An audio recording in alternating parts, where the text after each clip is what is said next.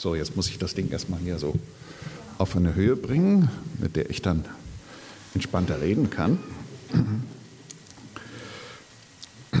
Wir fühlen uns manchmal hilflos. Was können wir beitragen? Da gibt es den Krieg in Gaza, ein schreckliches Desaster. Ich bin weit weg. Was kann ich dafür und was kann ich dort tun? Eigentlich nichts. Da ist schon immer die Frage, was ist denn mein Beitrag für den Frieden?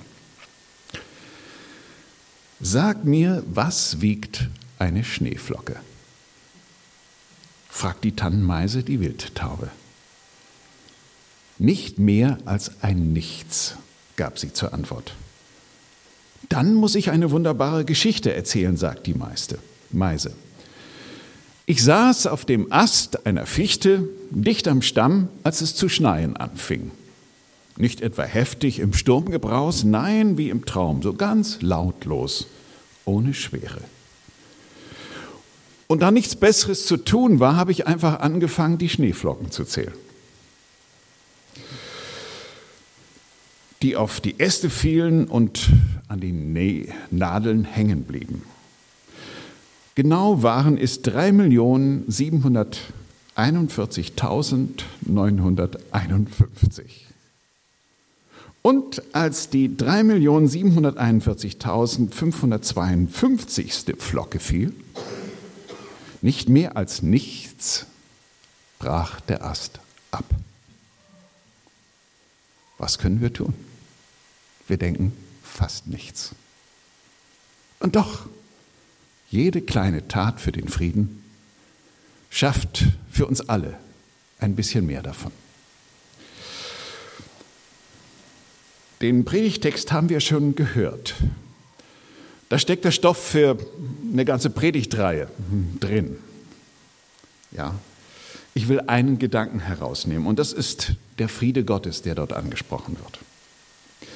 Denn sein Frieden ist herabgekommen auf die Erde zu den Menschen. Frieden, ja, das brauchen wir, das haben wir nötig, denn unsere Welt lebt im Krieg.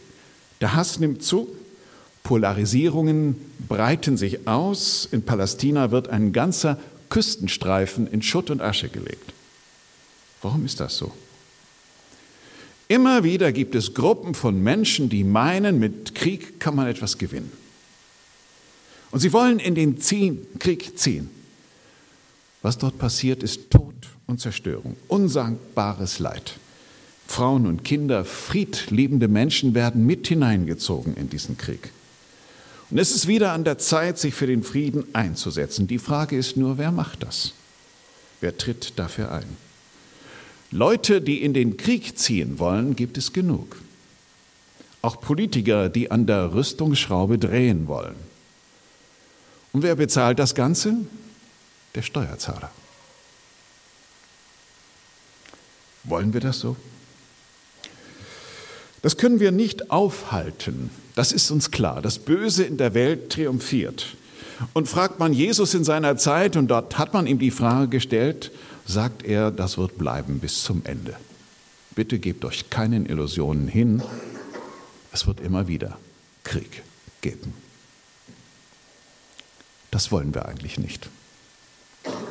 Und deshalb für den Frieden da zu sein, ist ist ein Thema. Es ist ein Thema in unserer Zeit, in der Zeit des Advents, wo wir über so etwas nachdenken. Wir schaffen es nicht immer, Frieden zu machen. Und wenn das so weitergeht, wird unsere ganze Welt bald in Flammen stehen. Ob es einen dritten Weltkrieg gibt? Wir glauben das nicht so wirklich und trotzdem fernhalten können wir es nicht wirklich. Natürlich können wir auf die Straße gehen, wir können Plakate hochhalten, wir können dafür kämpfen, wir können Leute mobilisieren und können dafür sorgen, dass alle für den Frieden, die wir gewinnen können, sich einsetzen.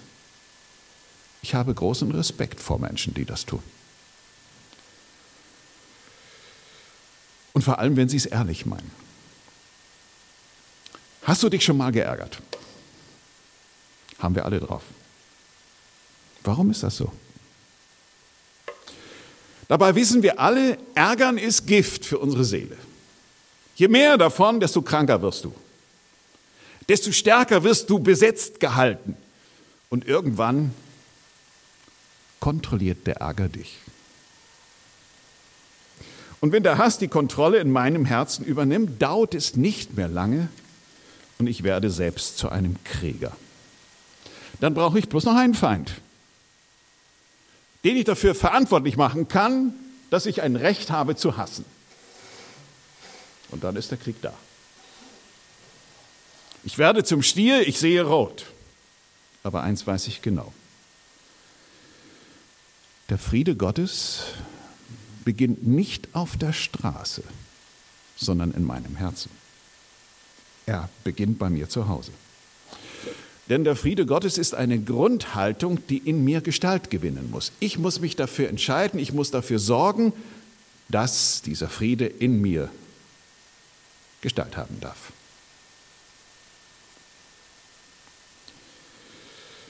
Der Ball liegt bei mir, der Schlüssel steckt von innen. Ich bin verantwortlich für all das, was in meinem Kopf passiert. Natürlich kann ich andere für den Krieg verantwortlich machen und ich finde ganz bestimmt Menschen, die auch verantwortlich sind. Keine Frage, das schaffen wir alle. Aber der Friede Gottes passiert in den Köpfen. Und was in den Köpfen passiert, dafür entscheide ich was bei mir drin ist. Denn ich füttere das, was ich denke. Und bei den anderen ist es auch so.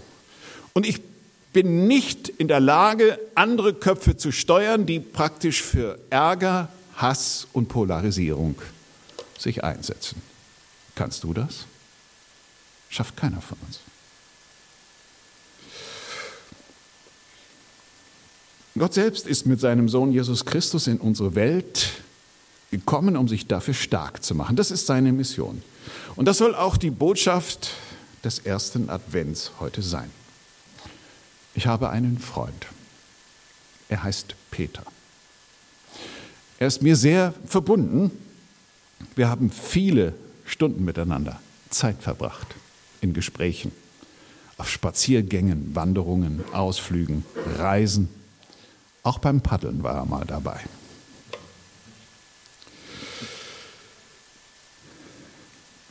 Eines Tages kommt er zu mir. Ihm steht eine riskante Herzoperation bevor und er weiß nicht, ob er das überleben wird. Er will noch einmal seine Freunde sehen. Er ist ein streitbarer Mann, er ist ein sehr emotionaler Mensch. Man kann sich mit ihm anlegen und dann wird es heftig. Und er weiß das, wie er tickt. Und er kommt zu mir und stellt mir die Frage, ist zwischen uns alles okay? Ich sage ja, Peter. Weil wir haben es immer geschafft, in unserer Freundschaft sehr zeitnah über alles zu reden, wenn was klemmte. Ist eine gute Idee. Lass den Ärger nie in deinem Herzen wachsen. Er wird zu einer bitteren Wurzel, steuert dein Leben. Er muss noch viele Wege machen. Er muss Freunde besuchen, er muss sogar seine Feinde besuchen. Weil er will von dieser Welt nicht scheiden, ohne Frieden zu machen, weil er nicht weiß, ob er es überlebt. Da gibt es den Werner. Und das ist ein Typ, mit dem kommt er nicht gut zurecht. Gespräche mit diesem Menschen sind oft gescheitert. Er schafft es oft nicht, sein Herz zu erreichen. Er geht zu ihm hin, drückt auf den Klingelknopf. Werner öffnet, ist erstaunt, aber lässt ihn nicht rein. Und so muss er sein Anliegen im Treppenhaus ansprechen. Alle Nachbarn hören mit peinlich. Geht nicht anders. Er bekennt seine Schuld, bittet Werner um Vergebung und Werner ist sprachlos. Er weiß gar nicht, was da passiert. Aber er lässt Peter immer noch nicht rein. Und dann entscheidet Werner, ich mache jetzt die Tür zu. Da steht Peter draußen und denkt, was ist nun los? Ich habe diesen weiten Weg gemacht, kann aber nicht wahr sein. Er drückt doch mal auf den Klingelknopf aber die Tür öffnet sich nicht. Jetzt ärgert er sich. So ist das Leben. Ist er jetzt gescheitert? Ist jetzt sein Versuch, Frieden zu machen, daneben gegangen? Er steigt in sein Auto, er betet, ihr mit dieser Situation umgehen soll. Er hat alles versucht, was möglich war. Mehr ist nicht drin. Da denkt er über ein Wort von Paulus nach in Römer Kapitel 12, Vers 18. Ist's möglich, so viel an euch liegt, so habt mit allen Menschen Frieden. Das tröstet ihn. Er hat gemacht, was er konnte. Mehr ist nicht drin. Er hat um Vergebung gebeten, jetzt ist er frei und er darf sich entspannen. Und dieser Gedanke zaubert ein Lächeln in sein Gesicht. Das Evangelium wirkt. Er startet sein Auto und kann in Frieden nach Hause fahren. Der Versuch war es wert. Mehr geht diesmal nicht. Haben wir den Mut, auch dann weiterzumachen, wenn es nicht gleich funktioniert? Beim Frieden muss man dranbleiben.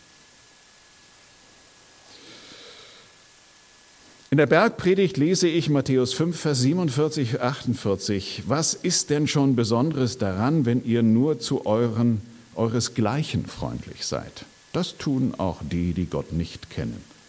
Nein, wie die Liebe eures Vaters im Himmel, so soll auch eure Liebe sein, vollkommen und ungeteilt. Liebet eure Feinde. Es gibt ja Leute, die denken, das ist für den Himmel geschrieben. Da kriegen wir das hin.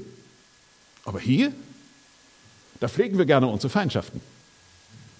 Da gibt es doch irgendjemand, den wir gerne durchschütteln würden, dem wir mal so kräftig eins mitgeben möchten, der so richtig mal meine Hasspredigt verdient.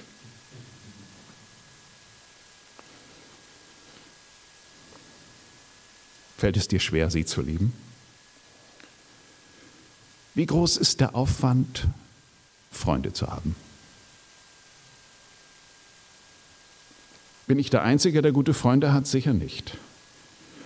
Und eins weiß ich auch, der böse Nachbar hat es auch drauf, seine Freunde zu lieben. Der hat auch welche. Es ist kein Alleinstellungsmerkmal für fromme Christen, gute Freunde zu haben. Jeder fiese Zöllner kann das auch. Dann wird klar, warum Jesus von Gottes Kindern erwartet, Feinde zu lieben. Denn alles andere haben alle anderen auch drauf. Freunde lieben kann jeder. Aber wie schafft man es, ehrlich, freundlich und nett zu seinen Feinden zu sein? Da gebe ich eine Idee mit und das gebe ich mit als jemand, der als Mediator arbeitet. Man muss einen Perspektivwechsel hinkriegen. Ich muss also weg von meinem Ärger, der in mir drin ist, muss gucken, was ist bei meinem Feind in seinem Herzen drin. Warum ärgert der sich denn? Warum hasst der denn? Was ist sein Motiv? Was ist sein Bedürfnis, das nicht gestillt ist? Erst wenn ich das verstehe, erst wenn ich diesen Perspektivwechsel hinkriege, kann ich raus aus dieser Falle, meinen Feind zu hassen. Ihr werdet wissen, dass ich der Freikirche der siebenten Tagsadventisten angehöre. Dort bin ich Pastor und wir feiern unsere Gottesdienste immer am Samstag hat sich wahrscheinlich rumgesprochen. Es ist unser Ruhetag. Und das ist einer der Gründe, weshalb es für mich terminlich kein Problem ist, heute bei euch zu sein. Und ich war schon ein paar Mal da. Bin dankbar, dass ihr mich immer wieder eingeladen habt.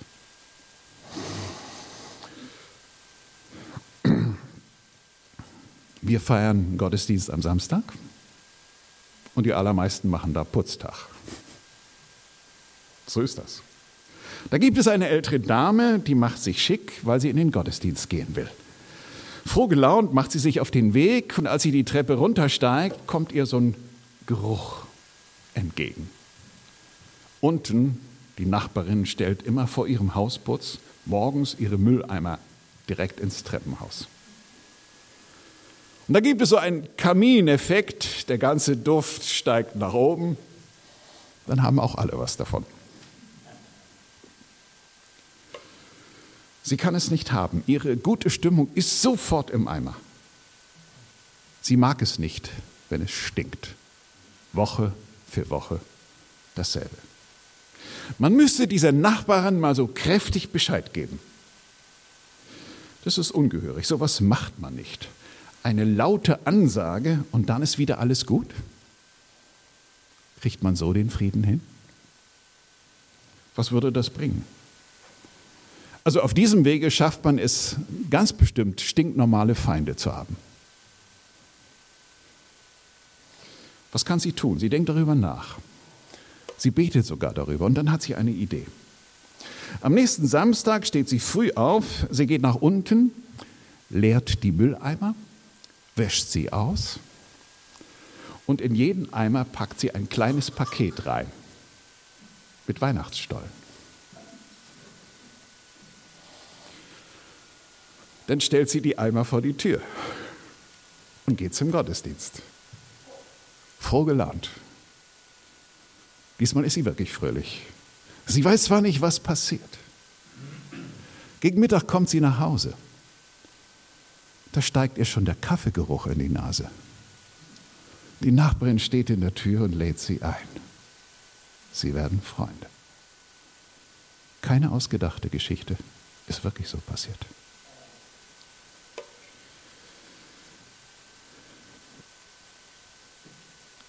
Feinde zu lieben ist nicht nur eine Herausforderung.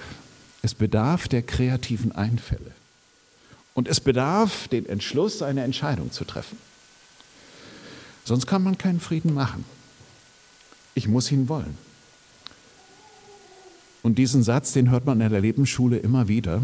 Ich werde nachher davon erzählen. Der Schlüssel steckt von innen. Ich muss die Tür des Friedens aufmachen. Ich kann nicht nur darauf warten, dass andere diesen Job erledigen und böse sein, wenn sie es nicht tun. Ist nicht glaubwürdig, solange das nicht bei mir selber passiert.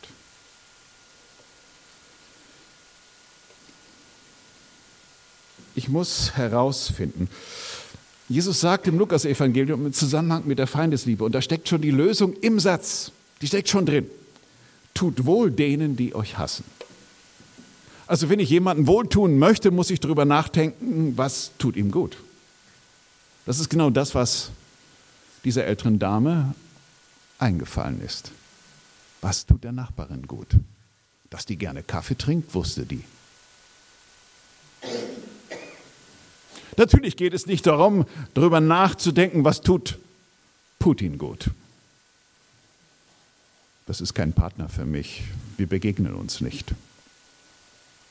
Ich muss es dort erledigen, wo ich Menschen begegne, wo ich einen Gegenüber habe. Dort, wo die Dinge zu klären sind, dort, wo etwas aufzuarbeiten ist.